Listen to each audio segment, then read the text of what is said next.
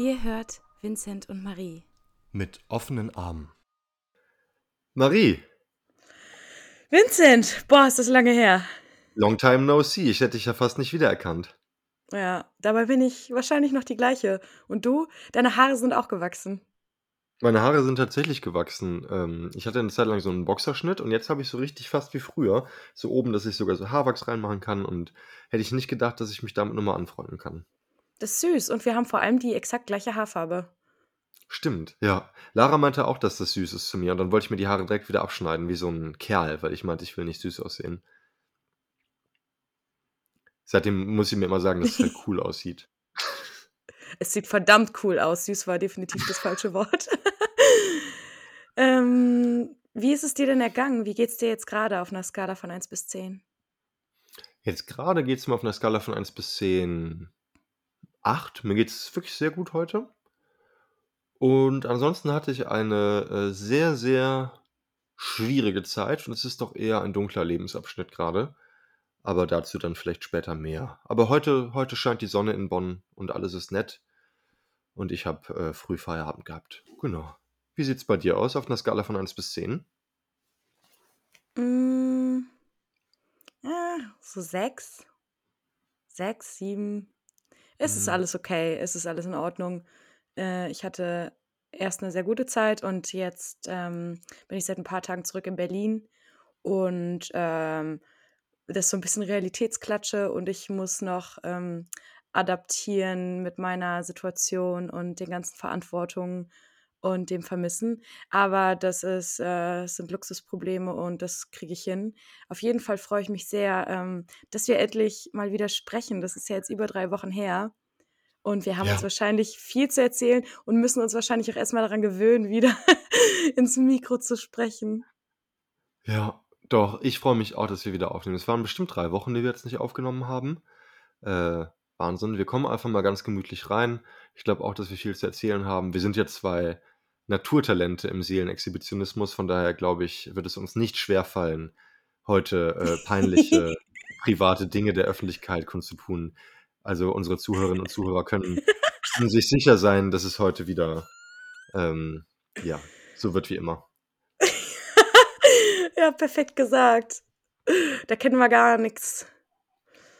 Ähm, Seit wann bist du denn wieder in Germania? in Germania, äh, Donnerstag. Ich bin äh, Mittwoch äh, nachts um zwei nach Hause gekommen und äh, habe dann darauf verzichtet, mich zwei Stunden schlafen zu legen, weil ich um vier aufstehen musste und zum Flughafen bin. Und ähm, das war auch wieder so eine klassische Situation, dass ich wusste, ich muss jetzt einfach nur funktionieren. Das habe ich schon bei den letzten Malen gemerkt und irgendwie habe ich es geschafft.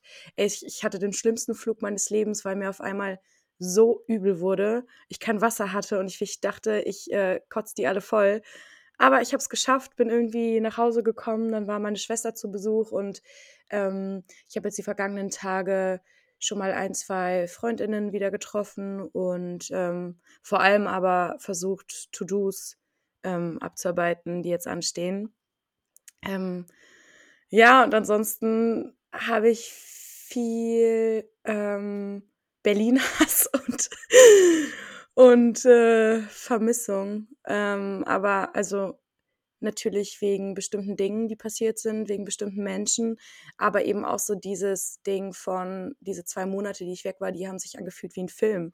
Das hat ja nicht viel mit der Realität zu, zu tun oder besser gesagt mit einer Realität, die ich gerne hätte. Och, ich bin da mal ein bisschen und schreibe ein bisschen. Das ist ja alles gut und schön, aber jetzt muss ich, ähm, also mein Geld ist weg. Ich brauche jetzt dringendst einen Job und ähm, weiß eben auch noch nicht, wann ich das nächste Mal zurückkommen kann, äh, wegen Zeit und Geld. Aber umso dankbarer bin ich, dass ich das mitnehmen durfte. Und jetzt Step by Step. Ja, ich meine, man kann ja auch äh, tatsächlich hauptberuflich so leben, wie du schilderst, ab irgendeinem gewissen Punkt. Also ich bin ja auch beim Finanzamt zumindest als freier Autor eingetragen, so auf dem Papier.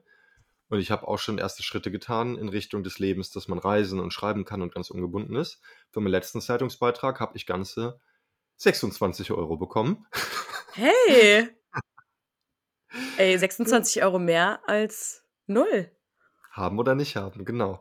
Aber theoretisch, äh, kann man ja tatsächlich als freier Schriftsteller leben und schreiben und machen, was man will. Das ist ja, äh, schon ein Modell, das es durchaus, ähm, gibt. Ja, definitiv. Und das ist ja auch mein Ziel, da bin ich nur noch weit von entfernt. Und, ähm, die Pläne, die ich mir jetzt gemacht habe, äh, die sind teilweise ein bisschen überfordernd, aber, ähm, wahrscheinlich wird's so aussehen, dass ich jetzt 4 Jahre, ähm, noch mal richtig reinhaue, also das Studium beende, ähm, ich habe ein paar Pläne, was, äh, 'nen Job angeht, worüber ich aber noch nicht sprechen kann. Und aber es ist im sozialen Bereich. Und nebenbei, äh, gucke ich jetzt, ob ich gleichzeitig schon die, ähm, Weiterbildung zur systemischen Beraterin und dann zur systemischen Therapeutin machen kann. Geil. Das heißt, äh, ja, ich werde am, äh, Montag 26 und das bedeutet, wenn ich mich jetzt 4 Jahre richtig reinhänge, dann kann ich mit 30, ähm, das machen, was ich wirklich machen will und bin sehr viel flexibler.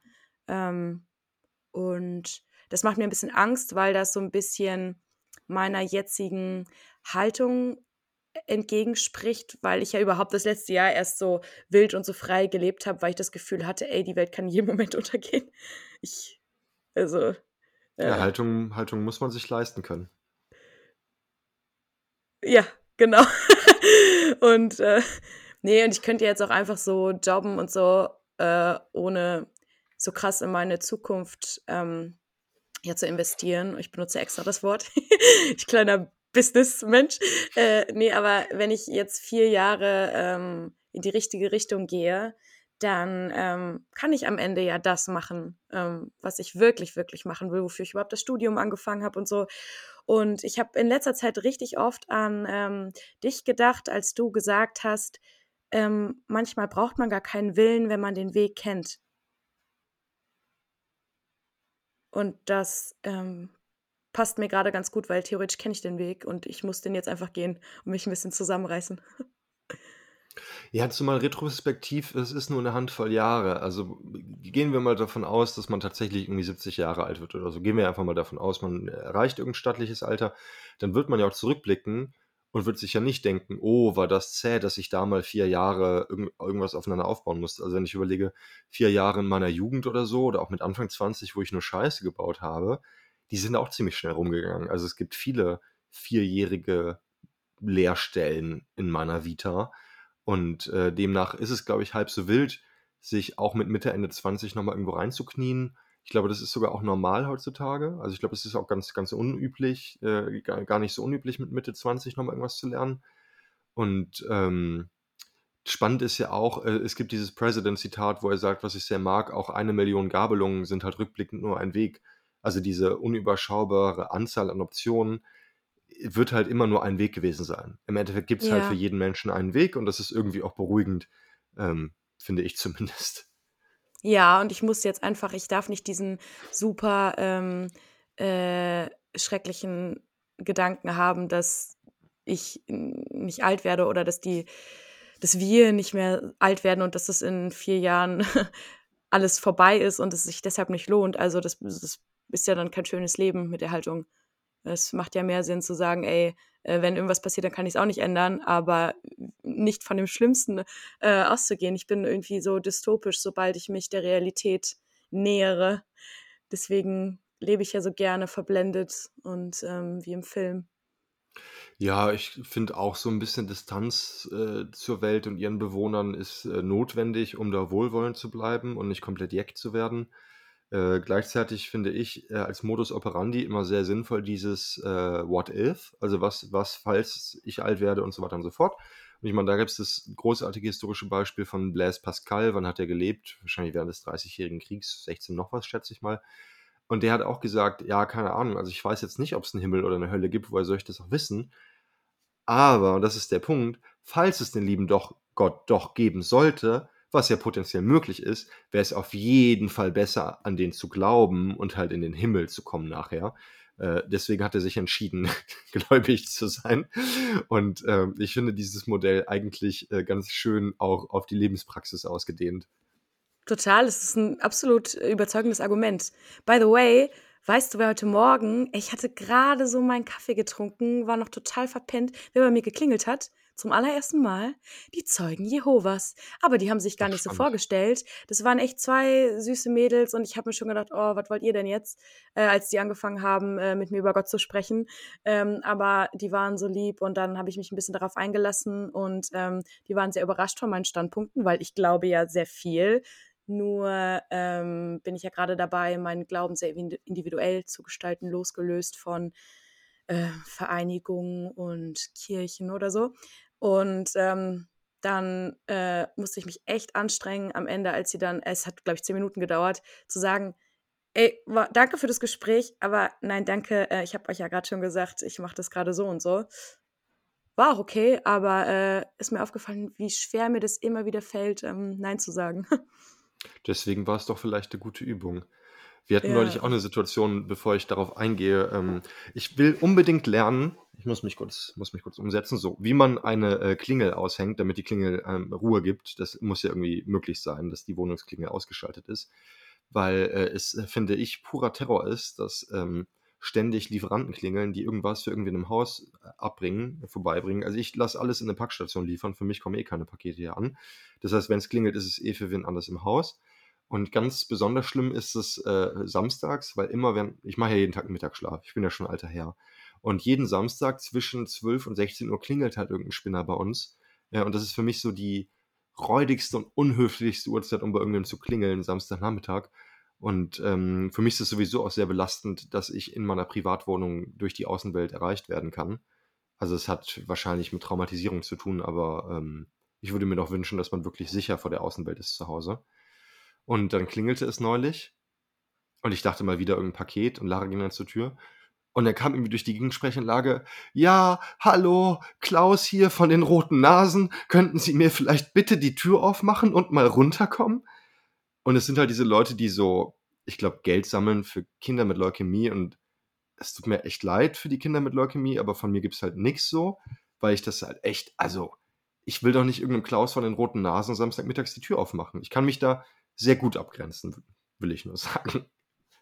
Ja, steht ja auch jedem zu, sich äh, selbst äh, auszusuchen, wie und womit und vor allem wo äh, er helfen möchte.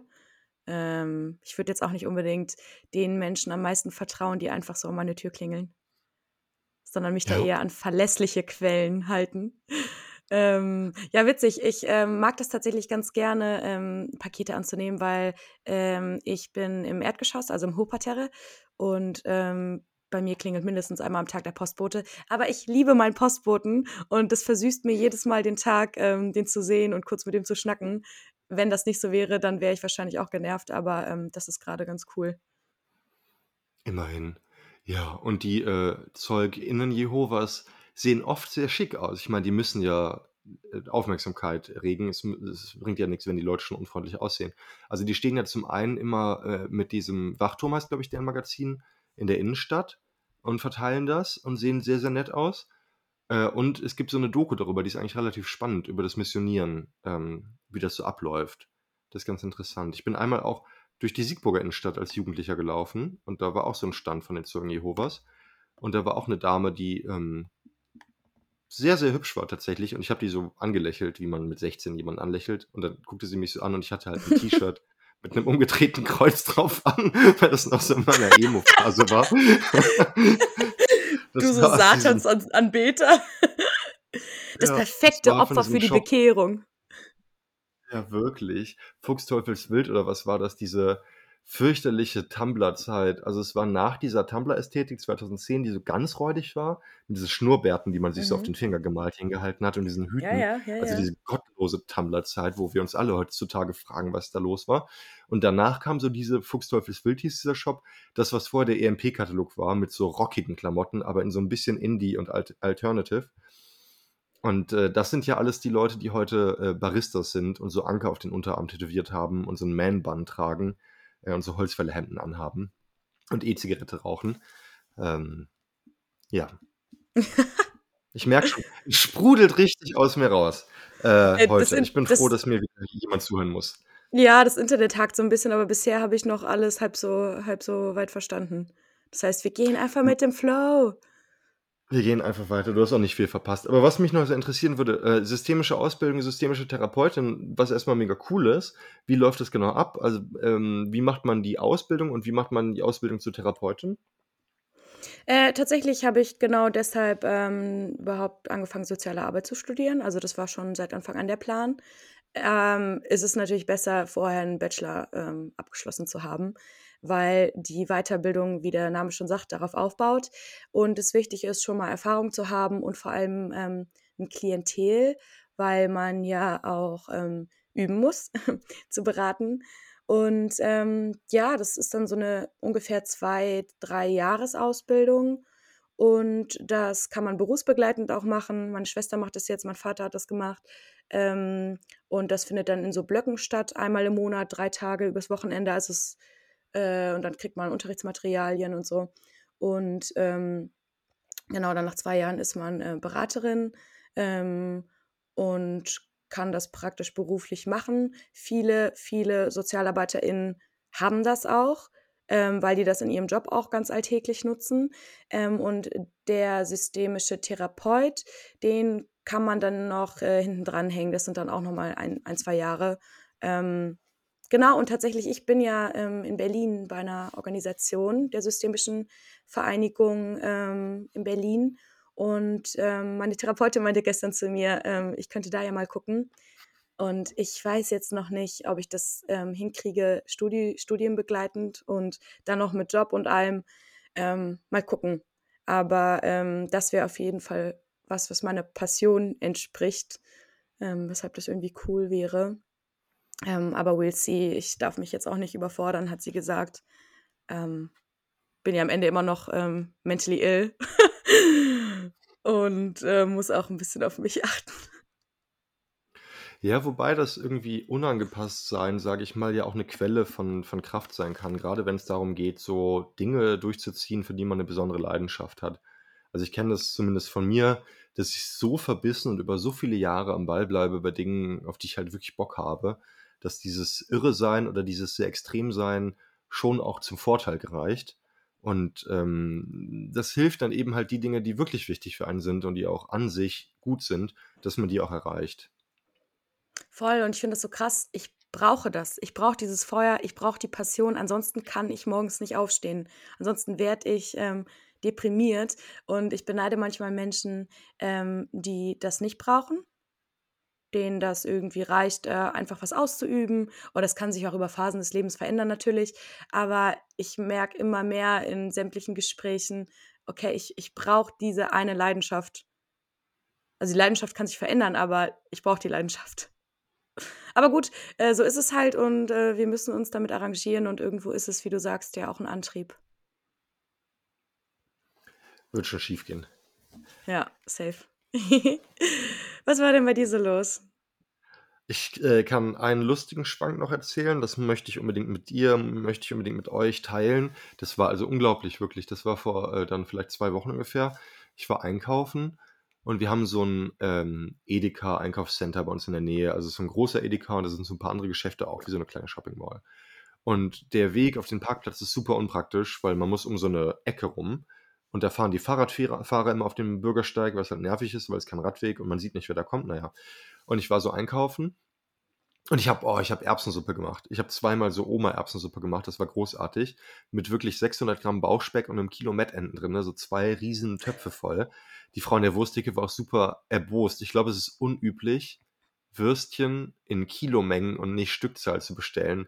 Also ich meinte so, hallo, ich bräuchte ja bitte ein Kilo Mettenten. Und die war so, ein Kilo was? Ist ja ein Kilo Mettenten. Und die war so, okay, und hat mir so richtig wütend das Kilo Mettenten gegeben und meinte so, äh, sonst noch was? Und ich meinte so, nee, das sollte halt reichen, glaube ich. Naja, dann war ich guter Dinge, habe mich sehr gefreut auf die Erbsensuppe. Ich koche die mit so Trockenerbsen, die weiche ich über Nacht ein und dann so richtig kochen und dann am nächsten Tag nochmal warm machen. Ähm, sehr schön und tröstend und lecker und ich teile das immer gerne mit, mit Freundinnen und Freunden, die dann zum Essen vorbeikommen. Und ich schlenderte also so in freudiger ähm, Erwartung auf das Kochen diese Ecke entlang, war auch schon so ein Mettende am Snacken. Ich finde, das ist ja so eine, wie so eine schöne Kindheitserinnerung, wenn man so eine Wurst vom Metzger dann schon bekommt und essen kann. Und gehe so über die grüne Ampel Und plötzlich kommt so eine Schrottkarre um die Ecke und fährt mich so haarscharf platt, also wirklich so ein Zentimeter vor mir vorbei, äh, weil die halt abgebogen sind in dem Auto. Ich meine, die hatten halt auch grün, aber halt eben nicht grün für Abbieger, sondern nur generell grün. Das heißt, du darfst fahren, aber du musst noch gucken. Und ich hatte halt auch grün an meiner Fußgängerampel. Und dann fährt er mich so halb platt. Irgendwie ist zum Glück nichts passiert. Und was macht man dann? Naja, wie man halt dann ist als Kerl, habe ich halt so rumgeschrien und die Wurst flog durch die Gegend und habe halt einen Mittelfinger gezeigt und geblurkt. Äh, ich bin da nicht stolz drauf. Es sah bestimmt sehr peinlich aus, aber es ist, denke ich, so eine typische Reaktion im Straßenverkehr. Und das, warum ich das unbedingt teilen muss, was mich so fertig gemacht hat. Ich meine, jemanden fast umzufahren, das kann passieren, das passiert jeden Tag. Aber der Typ hat mir einfach zurück einen Mittelfinger gezeigt. Und das hat mich so Was? fertig gemacht. Ich meine, das kannst du dann, du kannst doch nicht jemanden umfahren und dann zeigt er dir einen Mittelfinger, meinetwegen ein bisschen drüber, und dann zeigst du zurück. Ich fand, also das habe ich noch nie erlebt und das hat mich seitdem sehr beschäftigt. Ja, einfach total unangemessene Reaktion seinerseits. Er hätte dir so ein ähm, Herz äh, zeigen müssen, so sorry, Bro. Wie geht das? Da hätte ich mich drüber gefreut. So, nee, aber das Neue, das TikTok-Herz. Ach, das TikTok-Herz, ist das so mit einer Hand? Wir sind zu alt, Marie, glaube ich. Also. Bei mir ist es eher Gicht, wenn ich so mache. Ich habe meine Finger auch nicht ganz unter Kontrolle. Äh. Naja, aber äh, Nahtoderfahrung, Vincent, oh Gott, zum Glück geht's dir gut. ja, genau. Und sonst kann ich noch an lustigen Schwenken erzählen. Ich muss unbedingt noch dem Grüntee-Shop meines Vertrauens eine E-Mail schreiben, weil ich denen so dankbar bin. Also ich trinke ja äh, äh, bekanntermaßen sehr gerne Grüntee und das Zeug ist halt sauteuer und vor allem ist der japanische Grüntee gut. Und eine Zeit lang, also ich habe den ganz am Anfang bei Teek Schwendner gekauft. Und dazu muss man wissen, Teek Schwendner hat echt ganz okayen Tee, aber der Grüntee ist nicht besonders gut und vor allem komplett überteuert. Dann hatte ich einen anderen Shop, sunday.de. Vielleicht kennt den jemand, der halt ähm, Tee interessiert ist. Für dich, Marie, auch insofern interessant, als es da 5 Millionen Nahrungsergänzungsmittel gibt. Ich kenne die. Ganze- Vincent, Ja, ich kenne genau. die. Ja, ich wollte gerade sagen, hätte mich auch gewundert, wenn nicht. Und äh, das ist fürchterlich. Also wenn du auf die Seite gehst und dann klickst du auf Über uns, was ich auf jeder Homepage immer mache, dann hast du da nur so Leinenhemd tragende Heilpraktiker mit langen Haaren, die so Waldorf-mäßig diesen Shop betreiben und halt Schrott verkaufen für viel zu viel Geld. Aber der Tee ist gut, aber deswegen kaufe ich da auch keinen Tee mehr. Und dann habe ich Tee aus Japan importiert, was mit Abstand der beste Tee ist, den man so kriegen kann, aber dann zahlst du Zoll. Und deswegen gibt es noch einen einzigen Teeshop in Deutschland, der äh, verkauft japanischen Grüntee in den Originalverpackungen weiter. Man muss keinen Zoll bezahlen, man kriegt die beste Qualität. Und da hatte ich einen Tee, meinen Alltagstee, das ist so ein Sencha, also Cha wie Chai, steht immer für Tee. Und Sencha ist so der klassische japanische gerollte Grüntee. Und da habe ich bezahlt 10 Euro für 100 Gramm. Die Kaffeetrinker kriegen jetzt einen halben Herzinfarkt, aber äh, es ist tatsächlich so, dass das ein wirklich guter Preis ist für einen guten Grüntee. Und jetzt habe ich erfahren, dass es da auch gibt ein Kilo Pakete. Mhm. Und ich habe einfach zum ersten Mal mir ein Kilo Tee bestellt, was dann natürlich auch versandfrei ist bei, den, bei der Menge. Und habe 98,80 Euro bezahlt für einen Kabuse-Cha. Das ist ein halbbeschatteter, also ein wirklich feiner japanischer Grüntee. Und habe mir so Döschen bestellt und seitdem bin ich, deswegen bin ich heute auch so redselig, nonstop Tee am Trinken, weil ich diesen, diesen Kilo Vorrat Tee habe. Und das ist etwas, was mich sehr, sehr glücklich macht. Und da wollte ich dir nochmal eine E-Mail schreiben und mich bedanken, weil das einfach der unschlagbarste Preis aller Zeiten für einen äh, außergewöhnlich guten Grüntee ist. Und das ist, ähm, das macht mich sehr, sehr, sehr glücklich tatsächlich. Das macht mich mitglücklich, weil wenn du was hast, was dir gut tut, dann ist mehr mehr. Und vor allem günstiger. Hä, perfekt. Wie schön. Ja, Ach, so viel zu lustigen Anekdoten aus der Zeit, in der wir uns nicht gesprochen haben. Äh, hast du irgendwas äh, Amüsantes, einen amüsanten Schwenk aus deinem Leben, den du mit uns teilen kannst? ja, die Frage ist, was davon war nicht amüsant? äh, das Witzigste ist vielleicht, äh, ähm, oh, erzähl. Obwohl, äh, sieht man auch bei Instagram, ich, ich habe jetzt ein äh, Tattoo, neues. Nee. Ja, da steht äh, Disastro, was so viel bedeutet wie Katastrophe. Desaster ist ein Partner-Tattoo, mehr nicht. Mit meinem Katastrophentyp. Oh, Back. Ja, nee, das hat sich irgendwie alles ein bisschen anders entwickelt, als ich gedacht habe, weil ähm, wir nach zwei Wochen nicht sehen, ähm, uns irgendwann mal wieder getroffen haben als Freunde und gesagt haben, wir sind jetzt Freunde und das reicht, äh, kein Bock auf Drama. Und dann haben wir sehr viel gute Zeit einfach so miteinander verbracht, ohne Druck und alles. Und ähm, hat ein paar Dinge an seinem Leben geändert. Äh, keine Ahnung, und dann hatten wir irgendwie so eine gute Zeit und dann war das jetzt am Ende doch, doch ein bisschen äh, schwierig zu gehen, weil ähm, der jetzt erstmal ein paar Dinge regeln muss, bevor der in der Lage ist, mich in Berlin zu besuchen und ich offensichtlich auch jetzt erstmal kein Datum habe. Ähm, und das ist so ein bisschen blöd. Jetzt haben wir beide das Tattoo. Wir können FaceTime oder schreiben, aber äh, ist blöd für mein kleines Herz. Ein Mhm. bisschen. Ja. Ja, aber ich habe mir doch so, so sehr gewünscht. Also eigentlich habe ich literally manifestiert, was passiert ist, weil ich habe mir so sehr gewünscht, einen kleinen italienischen Boyfriend zu haben. Aber jetzt ist halt scheiße. No one cooks the pizza no. naja, aber auf jeden Fall ähm, nehme ich viel aus der Zeit mit. Nicht nur ein Tattoo, ähm, sondern vor allem viele schöne Erinnerungen. Auch ein paar dramatische. Ähm, aber ey, ähm, ich wollte viel fühlen, ich wollte viel erfahren und das wurde mir gegönnt. Und ähm, jetzt habe ich auf jeden Fall noch mal ein bisschen Stoff für mein Buch bekommen. Äh, ja. Ist sonst was Witziges passiert? Ja, in der letzten Woche wurde mein Handy geklaut, was Ah ja, stimmt, ja, mega ärgerlich war, weil ganz ehrlich, bei so vielen Abenteuern, die ich erlebt habe, hätte mir das echt gut passieren können und dann hätte ich mir das zumindest selber vorwerfen können. Aber es wurde mir literally einfach aus der ähm, Jackentasche gezogen. Ich habe es nicht mal mitbekommen. Und ähm, es war super undramatisch zum Glück. Meine neapolitanische Freundin meinte schon so, oh shit, äh, wurdest du irgendwie überfallen und wurdest traumatisiert und so. Das ja zum Glück nicht. Mir geht's gut, das ist die Hauptsache. Aber es war einfach so unnötig in der letzten Woche. Aber ähm, das Gute daran war, äh, es war auch nochmal ein Learning. Es ist halt so ärgerlich. Ich habe geheult und war überfordert. Ey, ich wusste nicht, komme ich jetzt irgendwie an mein EasyJet-Ticket ran und schaff's in den Flieger zurück nach Berlin. Und da aber zu sagen, und ich glaube, darüber hatten wir auch in der letzten Folge gesprochen, meine Reaktion kann es mir jetzt entweder schwieriger machen oder ein bisschen erträglicher. Und dann habe ich wirklich versucht, das einfach so zu akzeptieren, wie es ist und die Dinge geregelt. Und klar, es war sau nervig, es ist sau ärgerlich, aber ich bin stolz auf mich, dass ich ähm, nicht den ähm, schlimmsten Nervenzusammenbruch bekommen habe, weil man mit Ruhe ja auch die Dinge ein bisschen besser regeln kann. Ja, ich sehe das auch genauso wie du. Ich habe in letzter Zeit nämlich auch noch mal viel drüber nachgedacht, wenn irgendwie die Welt gefühlt den Bach runtergeht oder alles gerade krass scheiße ist so. Es wird ja nicht besser dadurch, dass man sich beschissen fühlt. Äh, Mhm. es, es ist einfach komplett irrelevant, welche Gedanken man sich macht. Also es ist arbiträr äh, zu den Dingen, die falsch laufen in der Welt, wie man sich selbst fühlt. Und dann kann man eigentlich auch eine gute Zeit haben und es sich gut gehen lassen, weil es macht ja sowieso keinen Unterschied. So von daher, ähm, ja. Voll. Und es war tatsächlich auch ein bisschen aufregend, äh, für ein paar Tage so ohne Handy zu sein. Marie, back to the roots. Wie eine Neandertalerin bin ich durch die Gassen geflitzt. ja. Naja.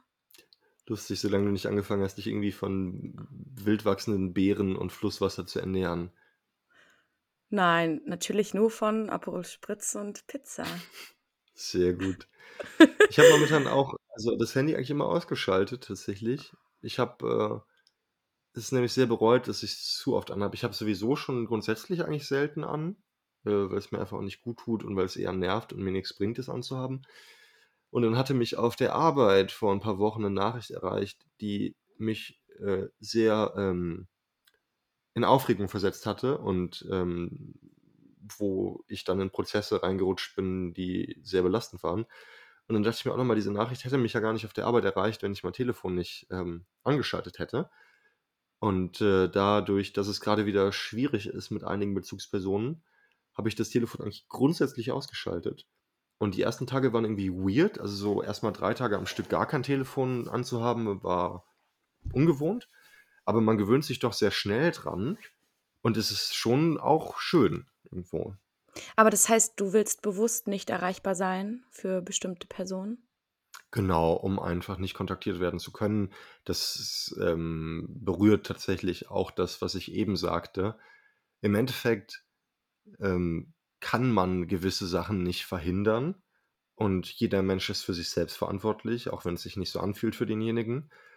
Und demnach habe ich entschieden, dass ich nicht in andere Leute's Prozesse involviert, ähm, werden möchte und dass ich das durch Abgrenzung einfach unterbinde äh, und vertraue einfach darauf, dass die Leute, die mich in diese Prozesse involvieren, ihren Scheiß halt schon alleine geregelt kriegen, weil mit meiner Hilfe werden sie es auch nicht hinkriegen, wenn sie es nicht, nicht wollen. So, von daher äh, bin ich gerade auch wieder in so einer Phase der Abgrenzung und Selbstbesinnung und das ist gerade so bei mir Thema. So ein bisschen andere Leute in ihre Freiheit entlassen und nicht die eigene Rolle überschätzen im Sinne von, welchen Einfluss man hat.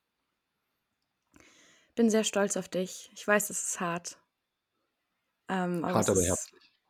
wichtig vor allem. Wichtig. Damit Ja. äh, bist du uns allen wahrscheinlich ein Vorbild. Das ist jetzt eine sehr starke Aussage. Ich hoffe, Ja, und lass mich doch. In, de in der hoffe, Hinsicht auf jeden Fall. Hä? Nimm das mal an, du, du Opfer. sind deine hast du eigentlich die Haare anders? Hast du den Pony neu? Nee. Ja, Ja, das sieht voll cool aus. Echt? So ein bisschen retromäßig. Na ja, danke. Wie du gerade einfach vom Thema abgelenkt hast. Statt dein Also Kompliment anzunehmen, hast du mir eins gemacht, du Fuchs. Oh Mann. Ja. Ja, aber, ähm, so viel dazu. Hast du denn, äh, aus der Zeit, die wir uns jetzt nicht gesprochen haben, so ein Learning, eine Erkenntnis, die du rausdestillieren könntest, die du teilen möchtest? Warte, ich gucke mal in meine Notizen. Auf dem Handy? Ja, auf dem. Mobiltelefon. Ich mache das ja so, ähm, weil ich, äh, ähm, habe Angst, mal nicht erreichbar zu sein für wichtige Personen und ich liebe den Nicht-Stören-Modus, bei dem man auch einstellen kann, dass das für bestimmte Personen nicht gilt. Also, zum Beispiel kann ich dann nachts von überhaupt niemandem gestört werden, außer von den Personen, die mich erreichen können. Äh, ist ganz cool. Ähm, aber ja, Notizen auf dem Telefon. Ne, ich habe das eigentlich alles schon erzählt. Also, ich muss sagen, ähm, es ist vielleicht ist mein Learning, dass ich über die letzten 2 Monate und aber auch jetzt in der Ankommenszeit wieder gemerkt habe, ähm, ich bin so viel stärker, als ich denke und ich kann so viel mehr, ähm, als ich mir zutraue. Ähm, und meine Napoli-Aufenthalte, deswegen mache ich die auch so gerne, ähm lassen das immer wachsen. Also, auch dieses Mal also, ich habe gestern zu meiner Therapeutin gesagt, es ist für mich so sch so schwer zu beschreiben, aber ich fühle mich dort irgendwie, weil ich halt nicht anders kann, äh, mir selber so viel näher und so auf mich allein gestellt, aber so so selbstbewusst. Und, ähm so wie ich die ganze Scheiße dort hinbekommen habe und all das Schöne, ähm, gilt für mich jetzt genauso im Alltag in Berlin zu sagen: „Ey, wenn ich Napoli schaffen kann und all die Dinge, dann doch erst recht, ähm, meinen gut bekannten Alltag in Berlin.“ Ähm, ich bin ja hier nicht weniger stark. Man muss nur energetisch, ähm, wieder in dieses Gefühl kommen mit sich selber. Es klingt jetzt so 'n bisschen Hokuspokus-mäßig, aber es geht ja im Endeffekt um die Einstellung, ähm, die man zu sich und seinem Alltag hat. Ja, ich würde sagen, vielleicht ist das das mein Learning, dass ich so dankbar bin, auch jetzt im Nachhinein sagen zu können: „Ich habe all das geschafft, was ich mir gewünscht habe und, ähm, mir ist nichts passiert und mir geht's gut.“ Fast alles heil. Solange es mit dem Tattoo nicht endet wie, äh, damals, äh, bei Pete Doherty mit seinem Kate Moss-Tattoo, diese legendäre Szene, wo er sich völlig zugedröhnt das Tattoo rausschneidet vor laufender Kamera. Ach du Scheiße, das wusste ich nicht. Ja, das war der Renner in meiner Kindheit, als das Internet noch so Neuland war für alle und man so coole Clips gucken konnte. Oh Gott.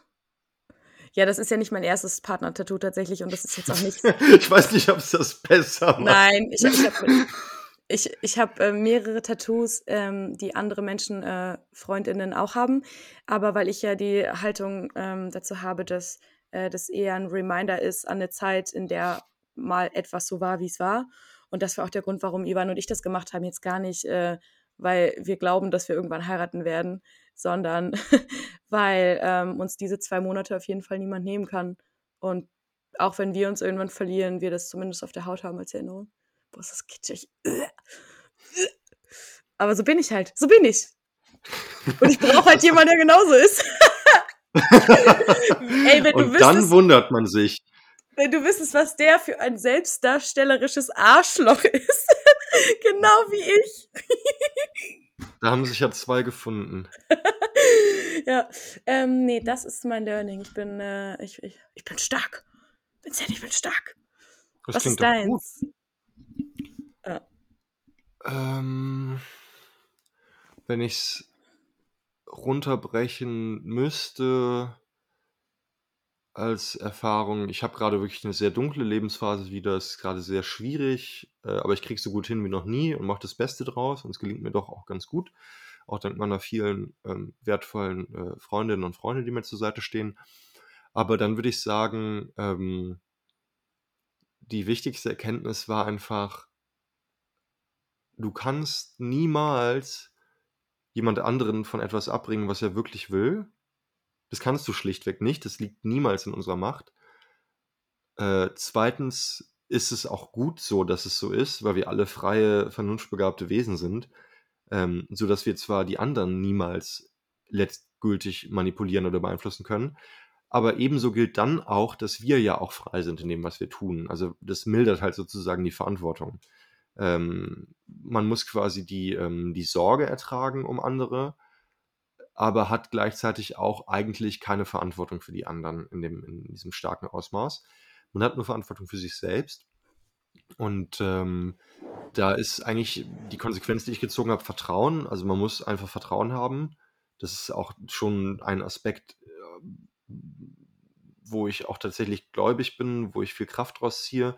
Also dieser fundamentale Optimismus, diese Art von Vertrauen, äh, Vertrauen auch, man mag das religiös als Vertrauen in Gott, als Vertrauen in irgendeine Vernunft in der Welt äh, deuten, aber ohne kann ich nicht. Also ich brauche diese Kraftquelle, ich brauche das Vertrauen und ich habe mich einfach nochmal darauf besonnen, äh, ich, ich muss vertrauen und kann auch gar nicht mehr machen. Und äh, die Menschen tun, was sie tun und ich kümmere mich um mich selbst in der Zeit und versuche halt vor allem eine gute Zeit zu haben. Also das Wichtigste ist, das Leben zu feiern. Das habe ich auch nochmal realisiert. Das Leben ist äh, oft sehr kurz. Man weiß nicht, wie lang es ist. Das Leben ist oft sehr unschön. Äh, und äh, gleichzeitig hat es doch eben so viel Schönes ähm, zur Verfügung, dass es bietet.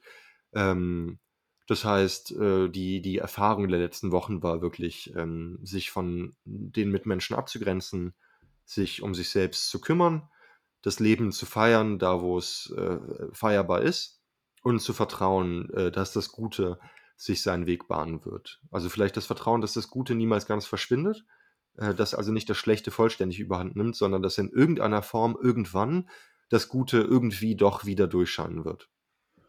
Ja, das ist ein wunderbares und viel beinhaltendes ähm, Learning. Ähm, ich glaube auch, dass es ein bisschen oder das Einzige ist, was trösten kann, zu wissen, ich kann niemanden, ich kann für niemanden entscheiden, ich kann niemanden bewahren oder beschützen. Das Einzige, was ich tun kann, ist eben mit meinen Emotionen, die damit zusammenhängen, umzugehen. Ne? Ähm, und da gibt es keinen Shortcut, da gibt es keinen Weg drumherum. Ähm, wir verletzen Menschen mit Handlungen, wir werden verletzt durch Handlungen, aber zu wissen, dass eben jedem diese Freiheit gegönnt ist, weil das ist einfach Teil der menschlichen Erfahrung, ist das Einzige, was tröstend ist. Und ähm, zum Thema Vertrauen ähm, stimme ich dir zu 100% zu. Vertrauen ist das Einzige, was wirklich hilft am Ende, wenn gar nichts anderes mehr hilft. Also wenn nichts anderes mehr hilft, dann bleibt dir nichts anderes übrig. Ansonsten kannst du dich direkt äh, ja, über Bord werfen. Ähm, und äh, ich merke immer wieder, wenn es mir in Situationen an etwas mangelt, dann komme ich immer wieder darauf zurück. Also es ist schön, so ein Grundvertrauen zu haben, Urvertrauen. Manchen Phasen ist es stärker, manchen ähm, Phasen praktiziere ich das krasser. Aber jetzt zum Beispiel auch wieder äh, hier anzukommen und so, so mich zu besinnen darauf, was mich sonst ruhig macht, beruhigt, ähm, ist auch wieder Vertrauen. Und ähm, für manche mag das Gott sein, für manche ähm, das Leben, aber ich glaube auch Vertrauen da rein, dass es schon irgendwie wird am Ende. Reicht auch. Kann reichen. Ähm, und genauso schön und wichtig finde ich auch, was du am Ende gesagt hast. Ähm, es gibt so viele Dinge, die nicht feierbar sind. Das heißt, die Momente, die feierbar sind, ähm, es wäre frech, die nicht wahrzunehmen, die nicht zu respektieren. Ähm, es wäre einfach unverschämt. Das haben die nicht verdient, äh, die feierbaren Momente. das sehe ich genauso, ja. Wertschätzung auch irgendwo. Ja. Oh, wie, wie rührend. Ja, und ich habe eine eingeklemmte Schulter. Ich habe mir so einen Mm. Schulternerv eingeklemmt und ich kann seit Tagen nicht mehr schlafen deswegen. Und es tut richtig weh. Ich schmiere schon immer Voltaren drauf und esse irgendwie Ibuprofen wie Smarties. Ey, Aber ähm, ja, mach mal Pferdesalbe. Pferdesalbe. Meinst du, die hilft mehr als Voltaren? Kann ich mal probieren. Ich habe mal gehört, äh, mein Vater hat die auch mal benutzt. Ich äh, hatte doch irgendwie im Dezember auch mal so krasse. Also Voltaren ist so eine Schmerzsalbe. Ja, okay. Naja, kannst ja mal probieren. Danke für den Tipp. bisschen Keter noch. Apropos Pferde. Bruder, die Pferdepaste hier. Gibt ja auch Depressionen tatsächlich Ketamin, wobei ich das immer noch Ja, sehr seltsam finde. Ketamin ne? erzeugt ja kein genau, erzeugt aber eben keinen antidepressiven Spiegel. Also der Punkt ist, dass im Gegensatz zu herkömmlichen Antidepressiva die Ketaminwirkung schlichtweg abflaut und du halt immer wieder Ketamin nehmen musst. Und ich meine, ey, bei behandlungsresistenten Depressionen nimm halt alles, was dich am Leben hält. Warum sollte man irgendwas ausschließen? Also alles, was wirkt, ist gut. Aber es ist halt eben doch der Nachteil, dass es eben nichts nichts Dauerhaftes ist. Ja. Deswegen finde ich das eher, äh, ja, es ist, glaube ich, eher so ein Modeding. Ja. Fresh aus Berlin. ähm, wie ist das denn Kommt passiert nur Schrott von euch. Ich sag, Ja, ja. wirklich. Ich hasse Ich Berlin. weiß es nicht. Ich werde ich werd alt. Ich habe jetzt auch immer, ich sitze immer in Trainingshose vor dem Fernseher und habe meine Hausschuhe an. Ich habe immer Hausschuhe an. Und dann habe ich jetzt neuerdings auch diesen Unterarmtrainer, wo du so, ähm, den du so quetschst und dann trainierst du so die Unterarmmuskeln. Da ich wie so ein richtiger Vater den ganzen Tag in Trainingshose und Hausschlappen im Sessel vom Fernseher setze und diesen Unterarmtrainer benutze. Äh, das ist irgendwie so was Benjamin Button-mäßiges. Ey, Vincent, du bist, glaube ich, der jüngste, älteste Mann, den ich kenne. Oder das älteste Es Kind auf so der Welt. witzig. Das kann auch sein. Alles gleichzeitig. Everything all at once. Witzig. Das ist das Motto. All- Alles gleichzeitig ist das Motto. Alles gleichzeitig. Ja. Ja, ja. Äh, hoffe ich, dann geht's äh, deiner Schulter bald besser. Ich hoffe auch. Das ist sehr nervig. Es ist so lästig. Weißt du, man gibt sich so Mühe, bei Laune zu bleiben und hat so alles, was im Alltag schon blöd ist. Und dann jedes Mal, wenn ich den Kopf bewege, tut das so weh. Hm. Aber ja, also, ja. Das heißt, äh, Sport ist jetzt gerade auch pausiert oder machst du extra Hm. Übungen? Nee, ich war jetzt länger nicht mehr im Fitnessstudio. Das will ich auch gerne wieder machen. Ich habe das Venlafaxin ausgeschlichen, das Antidepressivum, das ich genommen hatte. Das erzähle Komplett? ich nochmal. Ja, das erzähle ich nochmal in Ruhe. Das Mhm. war auf jeden Fall richtig äh, krank und richtig eklig. Äh, Das muss Äh. man wirklich in niedrigen Schritten machen. Ich hatte da Ain't nobody got time for that. Ich habe das in zwei Wochen gemacht. Das war hart. Äh, Jetzt habe ich aber ein neues Medikament, Bupropion. Das wirkt auch ganz gut. Da kann ich dann in der nächsten Folge mal was zu erzählen. Und ähm, ja, Hey, du snackst dich echt so durch die ähm, Antidepressiva durch, ne, Vincent? ich snack mich da einmal durch, so richtig Pac-Man-mäßig. Ja, und du kannst mal so eine, du kannst immer so eine richtige Rezension machen und so Sternchen vergeben, ähm, was das Beste ist. Naja. Ist Wissen, ist Wissen, wertvolles Wissen. Das kann dir keiner mehr nehmen. Alles für die Wissenschaft. Ja. Ähm, ja, bei mir steht eigentlich sonst auch nur an, einen Job zu finden. Falls hier irgendjemand von den Zuhörenden aus Berlin ähm, einen Tipp hat, ey, ich äh, bin dankbar. Ich habe ein paar Ideen. Ähm, relativ wenig Bock, mich damit zu beschäftigen. Ich meine nicht mit der Arbeit an sich, sondern dieses bürokratische Recherchieren. Und ich habe wirklich gerade, wenn ich da drauf gucke, 100 Tabs geöffnet in äh, meinem Internetbrowser und genauso sieht mein Kopf auch aus. So, ich würde am liebsten einfach irgendwo hingehen und sagen, hallo, ich möchte hier arbeiten, bla bla. Und äh, da werde ich vielleicht dann in zwei Wochen sein. Das heißt, da muss ich mich jetzt nochmal zusammenreißen. Und ansonsten beginnt jetzt meine Geburtstagsvorbereitung. ich bin ja, weil ich eine Rampensau bin, ähm, ein absoluter Geburtstagsmensch. Ich liebe meinen Geburtstag, wobei er gleichzeitig auch immer super melancholisch ist für mich. Meine Mutter erzählt jedes Jahr aufs Neue, dass ich schon als ganz kleines Kind ähm, am Abend vor meinem Geburtstag immer alleine in den Wald gegangen bin oder so ähm, in den Garten und saß dann dort und habe über das äh, Leben äh, sentimentiert. Heißt das so? Da muss ich an den Witz denken, den ich kurz erzähle, von dem äh, kleinen Kind, das mit dem gruseligen alten Mann in den Wald geht und sagt: Oh Gott, oh Gott, das ist ja gruselig hier. Und der Mann sagt: Ja, frag mich mal, ich muss ja, ja später alleine zurücklaufen. Das ist, das ist mein absoluter Lieblingswitz und der einzige Witz, den ich kenne. Ey, das ich sagt sicher, auch viel über dich aus, aber okay. ich glaube, ich habe den sogar schon mal im Podcast erzählt, aber ey, der ist gut. Äh, nee, und ähm, das heißt, ich bin auch immer so ein bisschen, äh, weiß ich nicht, angespannt? Nein, vielleicht nicht, aber mir bedeutet mein Geburtstag und mein Tod halt so viel, weil das ja so nah zusammenhängt. Und äh, ich bin da ja auch ähm, dieses super extrem in Bezug auf die Lebendigkeit und auf den Tod. Ähm, ja, aber letztes Jahr war das ja nochmal mehr besonders. Ähm, und dieses Jahr, keine Ahnung, versuche ich einfach eine richtig gute Zeit zu haben. Ich werde mir wieder eine fette Torte backen äh, mit einer kitschigen Schrift. Und ähm, meine Mama kommt tatsächlich äh, für einen Tag nach Berlin. Meine Schwester und ihr Freund sind äh, auch da und ähm, ich mache eine riesige fette Party, weil wir nicht nur feiern, dass ich Geburtstag habe, sondern auch, dass mein Mitbewohner ein paar Tage vor mir Geburtstag hatte. Und ich habe jetzt einen neuen Mitbewohner, nämlich einer meiner allerbesten, allerältesten Freunde aus Wuppertal. Ähm, der ist, als ich in Napoli war, bei mir eingezogen. Ich glaube, das hatte ich auch schon mal erzählt. Und ähm, das wird auch ein bisschen seine Willkommensparty. Und ja, es gibt viel Grund zu feiern.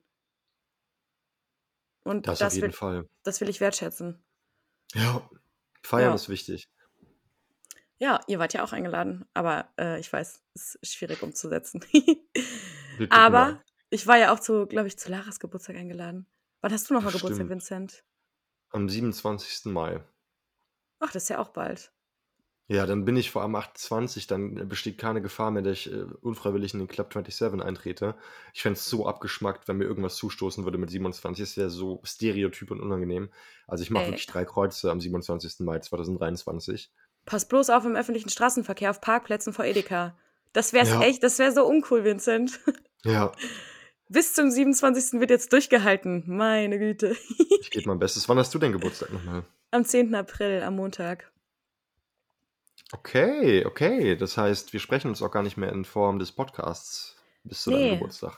Vielleicht äh, ist es auch ganz cool, wenn wir das jetzt am Wochenende hochladen, weil wir ja so lange nichts mehr äh, von uns haben hören lassen und dann nächste Woche wieder aufnehmen und vielleicht kommen wir jetzt wieder in unseren Rhythmus. Ich bin ganz zuversichtlich, dass wir wieder in unseren Rhythmus reinkommen. Ja. Gut, sollen wir mal zum Abschluss der heutigen Folge kommen? Gerne. Dann tschüss. Witz April, April. Ich konnte ja keinen April-Scherz machen im Podcast. Natürlich sage ich noch ein Schlusswort, das lasse ich mir doch nicht nehmen, jetzt wo ich wieder on air bin. Zwar nicht live, aber on air. Liebe Zuhörerinnen und Zuhörer, liebe Marie, es hat mich sehr gefreut, dass wir wieder schnacken konnten. Äh, bitte seht es uns nach, dass so eine lange Pause war. Ich meine, beim Thema des Podcasts, es passiert, dass die Lebensumstände so sind, dass man pausieren muss. Ihr, ihr kennt das sicherlich. Äh, umso mehr war es mir ein inneres Blumenpflücken, heute wieder äh, sprechen zu dürfen. Feiert das Leben da, wo es feierbar ist. Macht euch keinen Kopf. Der Lauf der Dinge wird nicht durch euch beeinflusst und da, wo man eh nichts tun kann, kann man auch eine gute Zeit haben. Äh, sorgt euch vor allem um euch selbst. Lasst euch nicht auf der Nase rumtanzen. Und äh, ja, bleibt uns treu. Bleibt euch selbst treu. Und dann hören wir uns in alter Frische in spätestens einer Woche, würde ich sagen. Uh, schön, äh, euch wieder zu haben. Ähm, ganz viel Liebe an euch. Tschüss. Gut. Säcke. Tschüss. Abschließend möchten wir uns bedanken bei Lara Valentina für das Foto, bei Simon Slommer für den Jingle und bei euch fürs Zuhören. Bis zur nächsten Folge.